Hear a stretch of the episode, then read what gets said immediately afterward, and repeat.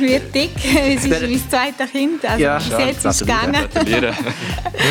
Sehr Genau. cool. Also hast du dir auch so vorgestellt? Weil ich habe zum Beispiel äh, am Anfang, Anfangsstudium, nicht, also bei mir war es auch so, gewesen, Anfangsstudium so, gewesen, wo sie da der, äh, weiß auch nicht, Bleistiftstreik oder so gemacht haben und ja, ich glaube nicht mehr, nicht mehr dokumentiert oder geschrieben Aha, haben und gesagt, dass es 50 Stunden eine Woche braucht.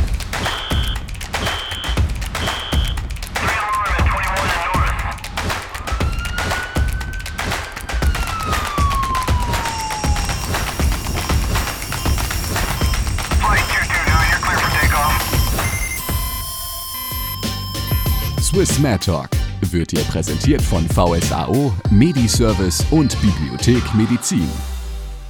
Herzlich willkommen zu einer neuen Episode von Swiss Med Talk. Genau, heute das Thema ist allgemein innere Medizin mit der Frau Dr. Kapiagi.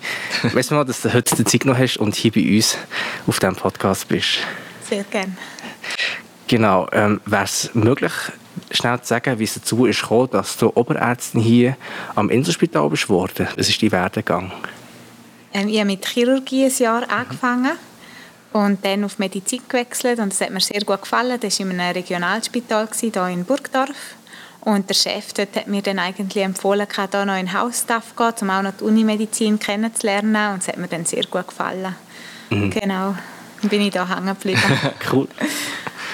Ist das für dich schon von Anfang an klar gewesen, dass du Innere willst machen Oder hat es mal den Gedanken gegeben, Chirurgie in die Richtung zu gehen?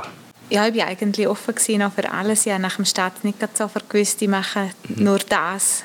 Ja. Und hast du Vorstellungen gehabt, wie es wird in der Inneren? Und haben sie sich nachher gematcht mit deinen Vorstellungen? Hey, kannst du das noch sagen? Ja, im Studium ist man schon auf Krankheitsbilder eigentlich vorbereitet worden. Aber ähm, ich hatte die Vorstellung noch nicht, gehabt, wie es dann ist, auf einem Notfall zu arbeiten, wo halt nicht ein Krankheitsbild sich als Diagnose schon angeschrieben präsentiert, sondern die Leute kommen und ihre Geschichte erzählen. Und ähm, die Detektivarbeit so ist mehr dann Learning by Doing gewesen, das zu lernen, wie das funktioniert. Und, ja. Cool. Und ist das, also ist das sehr schwierig gewesen, so der Wechsel? Oder bist, wie ist so die Pain Period, so, sage jetzt mal dem? Also ist es so wie ein Jahr leiden und dann ist man mal drin im System, oder? Es ist schon so, dass es am Anfang ins kalte Wasser geworfen Schon. ein bisschen ist. Ja. Man ist vorbereitet auf Krankheitsbilder, weiß, wie das aussieht und so, wenn man die Diagnose eben weiß. Mhm. Aber das ähm, herausfinden, wenn man noch nicht geübt ist, im herausfinden, ist nicht nur einfach am Anfang, genau. Und man ist halt ähm, gestresst und überfordert, Ja. weil man es eben noch nicht so häufig gemacht hat und noch nicht so gut kann. Mhm. Genau. Ja. Und du hast ja eher in einem kleineren Spital angefangen. Würdest du es wieder so machen? Ja, unbedingt. Ja. Das hat mir so Ja. gut gepasst. Genau, ja. Krankheitsbilder sind häufig nicht ganz so komplex wie am Unispital. Es kommt eine einfache Pneumonie, sage ich, und nicht eine Pneumonie bei einem transplantierten Mhm. oder schwer tumorkranken Patienten. Oder häufiger kommt einfach auch mal eine einfache Pneumonie. Und es kommen ähm, ein Erisipel, aber nicht eben bei einem sehr komplexen Patienten, sondern auch mal einfach bei einem ganz einfachen Patienten. kurz für die Zuschauer, was das Aha, Erisipel ja. ist. genau, ein Hautinfekt, genau Ja. zum Beispiel. Und da ist der Patient sonst aber vielleicht gesund und hat einfach nur den Hautinfekt eingefangen. Und das Gleiche die Lungenentzündung. Vielleicht einfach nur die Lungenentzündung und nicht noch bei sonst einem einem sehr kranken Patienten. Ja. Und es ist noch schön, dass man diese Krankheitsbilder dann auch ein bisschen eins nach dem anderen kann kennenlernen Mhm. und therapieren lernen und nicht gerade ein riesen Päckchen pro Patient hat, wo man die Übersicht muss behalten von, von sehr vielen Krankheiten und Medikamenten und involvierten Spezialisten teilweise auch. Mhm. Ja. Also es, innere Medizin ist eben so ein Fach, das noch viel geht anfangen nach dem Staat. Würdest du wirklich so deine Empfehlung fällt in einem kleinen Spital an und dann, oder nicht direkt in so oder sonst, also ich weiß gar nicht, ob man da starten kann. Ja. ja, ich habe jetzt diesen Weg gegangen und Ja. ich würde diesen Weg weiterempfehlen, wenn der, ähm, jemand interessiert, Innere zu machen. Und ich glaube auch, Innere ist auch gute Allgemeinausbildung für andere Spezialgebiete. Genau. Und in einem kleinen Spital ist wahrscheinlich ähm, eben das Krankheitsbild weniger komplex insgesamt. Was aber ist, zum Beispiel in der Reha-Situation oder so, bist du immer direkt involviert gewesen. Und da einem grossen Unispital hast du ein Med-Team, das kommt, oder die Anästhesie, die immer da ist. Und das ist natürlich, äh, das hast du nicht immer im Regionalspital, da hat die Anästhesie vielleicht Nachfahrtsweg oder, oder ist noch irgendwo ähm, am abrufbar Ja. und wir haben kein Med-Team für Intensivstationen, das einfach jederzeit kann unterstützen kann. Ja. Du hast Ja. auch ein bisschen viel Verantwortung halt auch für die Genau, Fälle. man ja. hat dann, in diesen Fällen hat man dann doch recht Verantwortung. Krass. Ja. Ja, ich habe so gemerkt, als ich nachher hier an die Insel bekam, ist ein grosses Gebilde mit sehr vielen äh, verschiedenen Fachrichtungen, wo man kann umtelefonieren und sich verlieren Wie, Ja. Wieso bist du nachher in so einem Spital geblieben? Was zieht dich hierher? Ja, das ist halt auch schön, dass man im Austausch mit den Spezialisten ist, mit den anderen Fachgebieten von ihnen lernt. Sie wissen immer über ihre neuesten Guidelines und so auch Bescheid und äh, man wächst mit ihnen und wird immer updated und es hat sehr viele Weiterbildungsmöglichkeiten. Ja, der Austausch ist super. Ja. Und ich habe gemerkt, ähm, so innere Medizin ist aber schon recht viel Berichte schreiben und ähm, ja, auch ein bisschen Bürokratie. Hast du das auch so empfunden denn zumal? Oder ist das für dich nicht so etwas gewesen, uh, das habe ich nicht gewusst? Ja, das ist etwas, was man im Studium nicht so darauf vorbereitet Ja. wird. Ja. Oder? Das ist nicht etwas, was einem so bewusst wird, ähm, dass man muss irgendwie dokumentieren für Nachbehandler oder so, was man gefunden hat und wie es soll weitergehen und welche Medikamente ein Patient soll nehmen soll, ist wahrscheinlich schon zu einem Teil nötig. Ja, ja. Und, ja. Also, ja. Ja, also hast du dir auch so vorgestellt, weil ich habe zum Beispiel äh, am Anfang, Anfangsstudium, nicht, also bei mir war es auch so, gewesen, Anfangsstudium so, cool, Patientenkontakt, ja, Genau. Hausarzt, und dann ist so, bist du so im Blockpraktikum und dann siehst du so, okay, du bist auf der Visite gewesen, hast den Patienten gesehen und dann bist du im Büro. Genau. Und dort schreibst du deine Berichte, deine Konzil und was auch Ja. immer, oder? Nein, also in den ersten drei Studienjahren wäre ich nie drauf gekommen, dass es so viel Berichtswesen gibt. Ja. Ja. Und Wie nachher, wenn man dann langsam in die Klinik involviert wird und so, Mhm. da stellt man es nicht her. Aber ist das wie etwas, wo man sich wieder daran gewöhnt hat, oder ist es wie, gehört es dazu, oder? Ja, ich glaube schon, es ist schon auf eine Art Gewöhnungssache. Ja. Wir finden einen Stil, ähm, ja. Und jetzt mit dem stationären DRG-System ist es noch abrechnungsrelevant worden, dass man Diagnoselisten führt. Ja. Okay. Genau. Und wird es weniger, je höher man in Karrierestufe aufsteigt? Oder kann man das nicht sagen? Ähm, der Bericht also diktieren oder, oder erstellen dann ja die Assistenzärzte. Und ich bin quasi nur immer ihr Backup und ihre, ihre Kontrolleur oder dort probieren zu schauen, ob das alles so gestimmt hat, wie sie es interpretiert haben oder ob etwas fehlt oder so. Und von dem her ist es wahrscheinlich der Aufwand eher weniger von mir. Vor allem, wenn sehr gut geschriebene Berichte dann zu mir kommen, dann kann man teilweise durchlesen und sagen, perfekt, so Ja. habe ich es auch Ja. gesehen und nicht vergessen, Medikamentendosierungen stimmen. Sehr gut. Genau. Also deine Aufgabe ist vor allem koordinieren als Oberärztin oder auch darüber schauen, dass es alles so stimmt und Ja, korrekt genau, ist. genau. Ja. Und was wir noch, vielleicht, dass wir den Vergleich noch ziehen zu unserer ersten Episode, dort haben wir eine Herzgefäßchirurgin gehabt und sie hat uns erzählt, sie hat etwa eineinhalb Stunden pro Bericht pro Patient. Wie ist das etwa auf der, inneren Medizin? Wir haben halt sehr unterschiedliche Patienten und darum ganz unterschiedlichen Zeitaufwand. Also wenn wirklich jemand eben mit einem Wundinfekt vom Bein ist gekommen, wo wir mit einem Antibiotikum unkompliziert haben können behandeln und das soll einfach für insgesamt zehn Tage weitergehen oder so, dann ist der Bericht sehr schnell Ja. diktiert und erstellt. Okay. Aber wenn ein herzchirurgischer Patient bei uns ist, der dann wegen einem Infekt äh, von einer ähm, Kunstklappe gekommen ist und dann wegen dem Infekt Komplikationen hatte und immer wieder Teams involviert worden sind, um am Schluss noch wieder operativ das zu sanieren, die Infektiologen dabei sind und, und so weiter und so fort, dann hat man auch mal für einen Bericht über eine Stunde. Genau. Ja, es kommt einfach darauf an, was, ja. was für einen Patienten wir Ja. betreut haben. okay. Ähm, was findest du besonders schön an der inneren Medizin? Die Vielfältigkeit. Perfekt. Vielfältigkeit, dass du Ja. verschiedene Krankheitsbilder hast. Ja, genau. Und gibt es etwas, Abwechslung. gibt's auch etwas, wo du sagst, das müsste ich nicht unbedingt haben, wenn ich das könnte jemandem abgeben an einen Student. das, das, äh, das würde ich gerne abgeben. Aber Ungerassistent etwas. genau, Unterassistent. genau. Ja, ich, ich denke, das Schwierigste sind Situationen, wo Patienten-Arztbeziehung nicht so gut ist. Das ist immer sehr unangenehm. Ja, Also, Genau. Das kann man nicht abgeben. das kann man nicht so gut abgeben. Da muss man dann zusammen eine Lösung finden und schauen, wie, wie, das, wie man es kann verbessern kann oder ob, ob jemand anders in die Behandlung Mhm. einspringt oder so. Das ist fast die, schwierig, die schwierigste Situation, genau. Wie sieht eigentlich dein Alltag aus? Also, wie, wie ist der eigentlich so gegliedert, der Rapport oder wie geht es dann weiter? Genau, ja. Am Morgen gibt es einen Rapport. Ähm, am Unispital ist jetzt ein Röntgenrapport, der auch als äh, Weiterbildung zählt, wo, man, wo ein Radiolog Bilder mit uns bespricht und wir können auch Fragen stellen. Und nachher gibt es Visiten als ähm, Assistenzarzt jeden Tag. Als Oberarzt geht man meistens zweimal pro Woche auf Oberarztvisite mit, mit einem Teil der Abteilung und einmal pro Woche auf Chefarztvisite. Und da sieht man Patienten am Bett und schaut auch alle Neutritte klinisch an. Und dann am Mittag haben wir meistens eine Stunde Fortbildung oder Weiterbildung, wo entweder ein Spezialist ähm, sein Gebiet, die neuesten Sachen, die wichtig sind, in Abklärung, Behandlung und so erklärt, oder äh, praktische Weiterbildungen oder so. Und dann am Nachmittag ist eben schon auch viel ähm, Gespräch oder Bürozeit. Ja. So, genau. Außer es kommen eben wieder Eintritte oder jemandem geht es auf einmal schlechter oder so, dann geht man natürlich wieder ans Patientenbett. Ja. Ja. Und würdest du sagen, ähm, du, der Arbeitsalltag, die Arbeitszeit werden eingehalten oder hast du auch Überstunden, die sich... Also, Mit diesen 50 Stunden Ja, Woche. genau.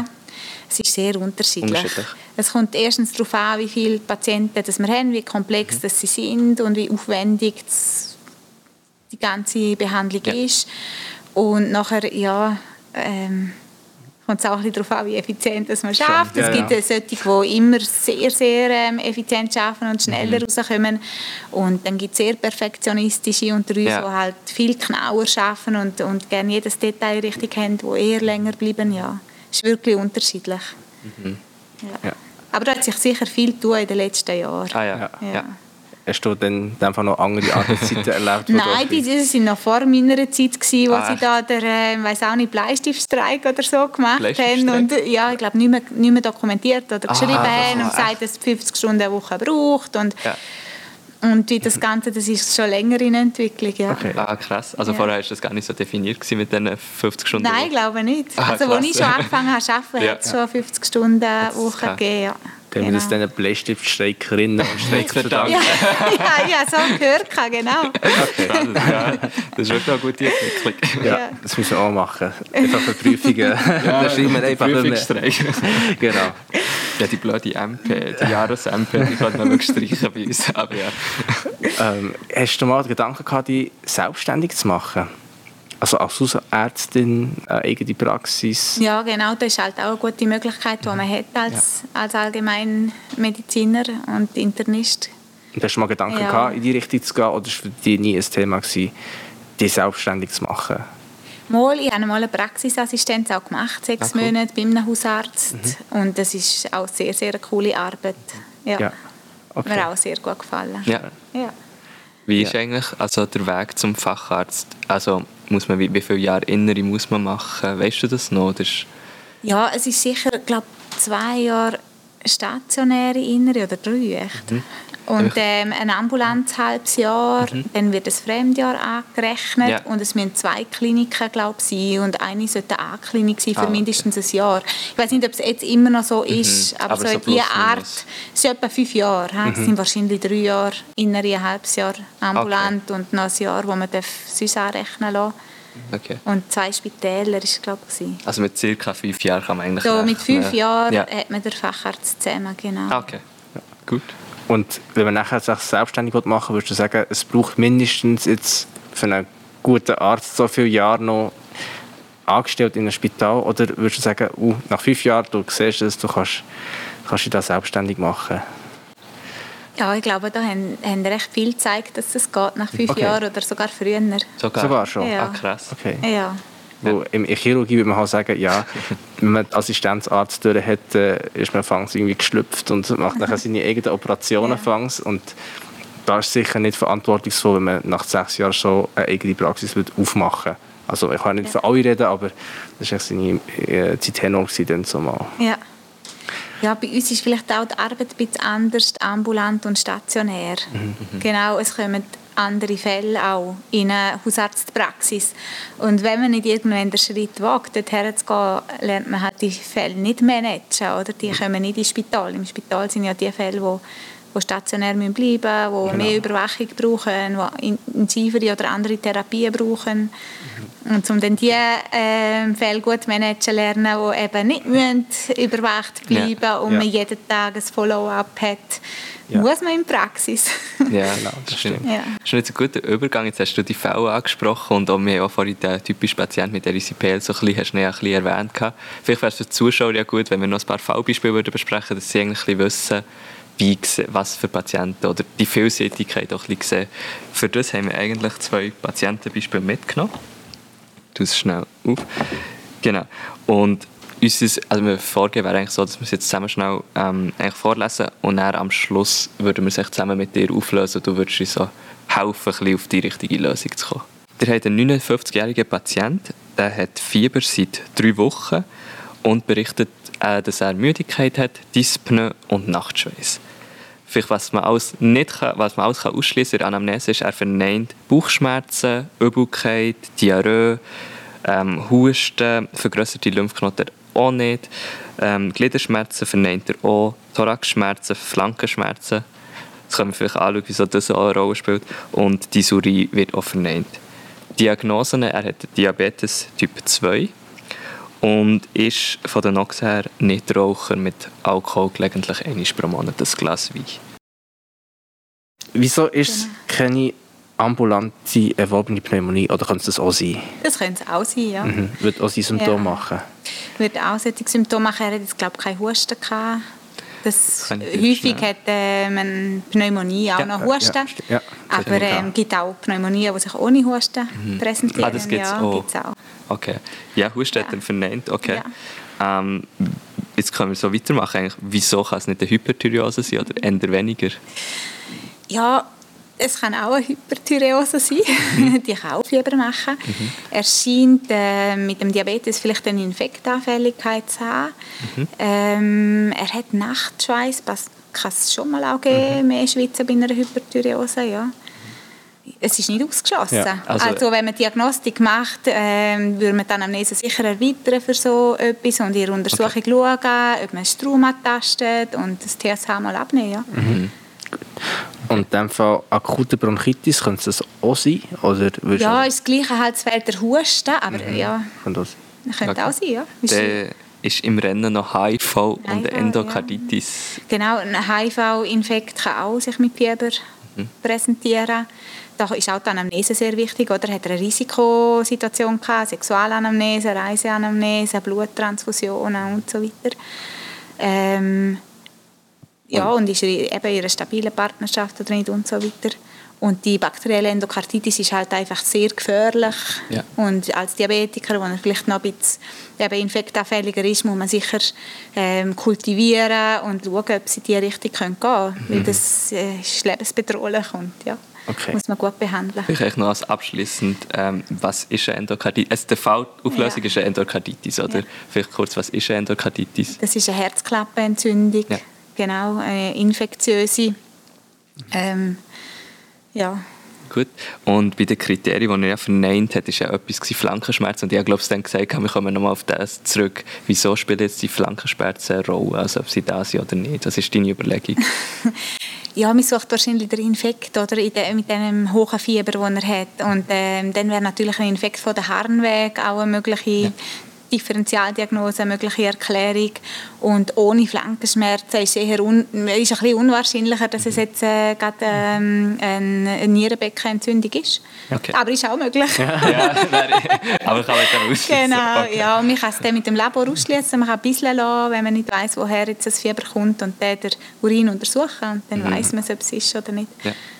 So, jetzt haben wir noch die Idee gehabt, ähm, Deborah, du bist Patientin, du hast so einen typischen Fall ausgedacht von inneren Medizin, äh, wo man so antreffen und wir beide versuchen uns mal da uns zu tasten, ob wir auf die richtige Diagnose könnten kommen. Ja, Ähm, hast du schon einen Fall im Kopf? ja. Das ist einer, okay. Sehr gut. Okay, Gut, was führt dich in unser Studio?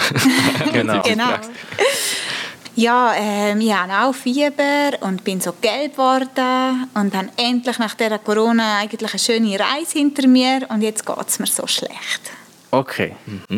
Also Fieber, Fieber. Gelb und äh, eine Reise Eine gehabt. Reise hinter mir, genau. Wo ist der hergegangen? Das ist eine Ferien? Ja.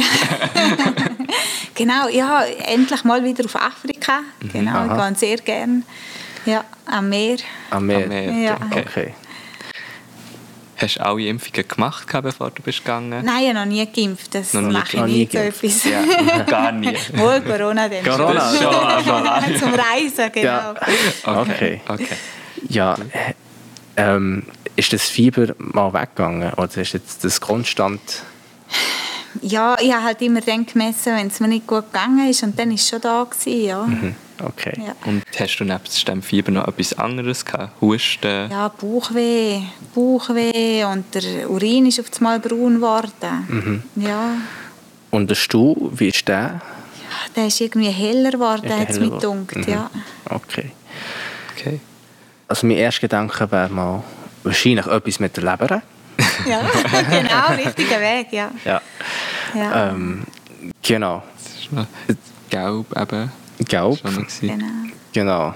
Also wenn wir Pathophysiologie Leber. Ist noch Ähm, unser Fokuspunkt, oder? Genau. ähm, also ich würde mal darauf tippen, dass es meine Verdachtsdiagnose etwas mit Hepatitis. Du bist sehr gut, genau. Ähm, Ja. Das heisst, echt, äh, Le virale Entzündung von Leber. Genau, Und ja. dann müssten wir jetzt schauen, äh, ähm, welche das es ist. Mhm. Ähm, und da du dich nicht hast impfen Ja. Und deine sagen, schlau stimmt. gemacht hast, bevor du bist reisen, ähm, müssen wir das jetzt herausfinden, was es ist. Genau. Ähm, Laborserologie wird schwierig. Genau. Ja, oder hast du das Labor machen Ja, genau. Ja, ja. Soll ich sagen, was rausgekommen ist? Oh, ja, ja, positiv für Hepatitis A, IgM, genau. Ist gekommen. Ja. Genau. ja, das könnte man eben impfen. Und ja, mit den Meeresfrüchten und dem schlechten Wasser oder so, je nachdem in den Ferien, könnte man sich anstecken. Mhm. Okay. Ja. Je Ja. nach Land, also macht sicher Sinn. Aber cooler Fall, ja. ja, schön hast du es gewusst, aber hast du es trotzdem nicht gemacht. Ich bin Ja. geimpft, Hepatitis A, B, Ja, Corona und so weiter. ja. ja, ja, nach Impfplan sowieso. cool. Ja. Ja, super. Also, wenn es für den Fall, Ja, haben wir es doch uns daran tastet, an das. Cool. Äh, Bravo, gut gelöst. Merci. Willkommen auf der inneren Medizin. genau. Das ist ganz gut. Falls auch all jetzt zuschaut, ich bin da. Wir sind beide mal hier. Gut. Ja, cool. Merci Ähm, viel, viel mal.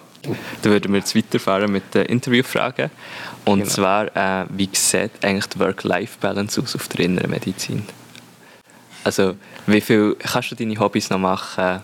Oder hast du Hobbys sogar aufgegeben? Ich hatte das Glück gehabt, dass ich bis jetzt meine Hobbys können weitermachen Ja. Ja. Was Es machst sicher Ich tanze. Ja. Noch nebendran, ja. Cool. ja. Aber es kommt sicher auf die Stelle auch drauf an, auf die Arbeitslast, die dort gerade ist. Ja. Und dann halt auch, was man für Hobbys hat. Je nachdem, wenn man halt sehr, sehr aufwendige Hobbys hat, ist es schwieriger, als wenn man etwas hat, das man einfach machen kann. Und ja. Und Ich würde sagen, mit Familie, wie gut geht Ja. das? Ähm, ja. Ich werde dick. Es ist mein zweites Kind. Also Ja, bis jetzt ist es gegangen. Gratuliere. Genau. Sehr cool.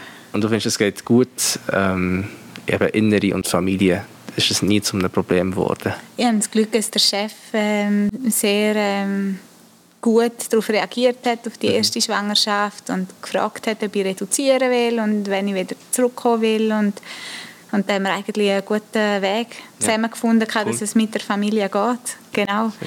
Aber ja, das kommt natürlich auch ein bisschen darauf an, was von einem erwartet wird. Es gibt vielleicht auch Stellen, wo man nicht einfach reduzieren kann und dann ist es wieder schwieriger zu organisieren. Ja. Aber sehr cool. Freut uns, dass das eigentlich Ja. so schön Dass es geht. so gut geht. ähm, dann ist hier noch, habe ich ausgedruckt, Ah. das Bundesamt für Gesundheit hat eine Statistik gemacht im Jahr 2014, was so Fachrichtungen verdienen. Und da steht bei allgemein innerer Medizin ein Medianlohn pro Jahr von 160'000. Und das wäre auf einen Monat gerechnet ungefähr 12'000. Würdest du sagen, mal mit dem kann man etwa rechnen, wenn man den Weg einschlägt? Oder siehst du, das ist eher pessimistisch oder optimistisch gerechnet von denen? Ich denke, das ist realistisch. ja, irgendwo realistisch. Okay. Okay. Und- Man kann gut mit dem Lohn leben. okay. kann man ein paar Mal durch den Drive-In von McDonalds fahren und ja, okay. Äh, cool. Und wie ist es eigentlich als, als Assistenzarzt? Weil, wenn wir jetzt wieder einen Vergleich zur Herzgefäßchirurgin machen, ist es 7100, gewesen, wenn ich es richtig im Kopf habe. Ist es auch dort rum oder? Jetzt kommt aufs Jahr drauf an. Und auch auf der Kanton. Ah, sogar. Ja, es ist auch kantonal anders geregelt. Das kann man sonst googlen im Internet, wie viel Ja. ein Assistenzarzt in einem öffentlichen Spital in welchem Kanton verdient. In welchem Kanton muss ich? Ja, Das sind die wichtigen Fragen hier. Okay. Sonst Wallis wäre doch etwas wegen dem Dialekt. Das, äh, Aber schauen. Vielleicht, ja. Okay, ja. Aber es haben auch gesagt, dass es echt geregelt ist, wo, ähm, eben Kanton, das kantonal geregelt ist und hier in Bern, dass man ungefähr auch mit 7,1 rechnet. Und nachher ist es pro Jahr etwa so 3% oder 5%, wo es dann steigt. das steigt pro Jahr. Ich weiß wirklich nicht, Okay, wie viel. ja. Ja. Ein bisschen lang her bei dir. Oder ja. Aber ja, Es hat einmal immer gut gelangt. ja, Sehr gut. Das ist die Hauptsache. Ja, aber gut, dann können wir uns jetzt schon einigermaßen vorstellen oder vergleich Ja. machen. Das ist das Genau. Ziel. Aber cool, da hat BAG eigentlich plus minus Das recht gehabt. hat sie recht gehabt, genau. Verlässliche Angaben. Gut, ähm, Ja, gibt es noch Schnell. etwas? Wir schauen noch schnell, ob wir so ein paar Fragen haben, die wir noch vergessen haben. ja. Ah. Hat es mal einen Moment gegeben, wo du gesagt hast, nein, du willst nicht mehr das machen, Medizin? So, vielleicht hat es einen Moment gegeben, ja? Wo Nein, bis jetzt nicht. Nicht. Ich hoffe, er kommt nicht, aber ja. Es Okay. gibt, wenn man Medizin studiert hat, zum Glück immer ganz viele Möglichkeiten, sich weiterzuentwickeln. Ja. Schön. Und hättest du rückblickend etwas anderes gemacht? Oder bist du eigentlich mit, mit allem zufrieden, wie du hättest? Oder wärst ah, dort hätte ich lieber eigentlich noch ein Jahr gemacht? Oder? Ja, man würde sicher, wenn man die Vergangenheit kann ändern kann, Sachen anders machen, weil man im Nachhinein mehr weiß und, und besser weiß. Aber es gehört halt zur Entwicklung, dass man auch Fehler macht und ja, daran wächst. Ja. genau. ja, cool. Gibt es noch etwas, was du der nächsten Generation an Ärzten oder Ärztinnen willst mitgeben? Ja, schön habt ihr euch für den Beruf entschieden. es ist sehr ein schöner Beruf und es Ja. ist so vielfältig, es gibt so viele Möglichkeiten. Und eben, wenn es einem auch nicht mehr gefällt, in dem, was man im Moment macht, es gibt so viele weitere Möglichkeiten. Und äh, man kann mit Leuten zusammen arbeiten und den Leuten helfen. Und ich denke, eine gute Entscheidung und viel Spaß. Jetzt kommen wir eigentlich auch zum Ende des Podcasts. Merci vielmals dir, ähm, Kapiagi. da bist du nur. Darfst du auch Deborah sagen? Merci vielmals, Deborah, dass du hier hast mitgemacht hast, dass du dann extra bist gekommen, eigentlich nach, nach deinem Dienst noch. Und wir haben natürlich auch etwas Kleines mitgenommen. Also, merci. Oh, Und zwar, das ist ja mega ähm, dein erstes Kind ist äh, das Mädchen oder Bub? Ja, das Mädchen. Ja, Darf sie schon Schoki essen? ja. sie liebt Als Belohnung nach dem Tag. Ist ja mega gut. Super, Okay. danke vielmals. Und Ah, wenn noch eine Flasche von Genau, VSA das ist echt noch Ah, das ist dann lieb. Genau, das ist für VSA für Cool. das 75. Jubiläum. Vielleicht kannst du sagen, dass Trinkflasche Sehr cool, für die ja. Schuhe wäre doch Kann etwas. Genau, Mega lieb. Danke Problem. vielmals. Ja, danken. dir. Ja, super. In dem Fall, merci viel, vielmals nochmal. Und auch merci vielmals, liebe Zuschauer, habt ihr extra nochmal eingeschaltet zu einer neuen Episode von Swiss Med Talk. Genau, und wir würden uns freuen, wenn ihr den Kanal wollt abonnieren die, die es nicht gemacht haben, und ein Like da lassen. Und dann sehen wir uns das nächste Mal, wenn es wieder heisst. Swiss Med, ja, ja, Slogan. Bis nächstes Mal haben wir Okay. einen Slogan versprochen. Also, in dem Fall, ciao zusammen.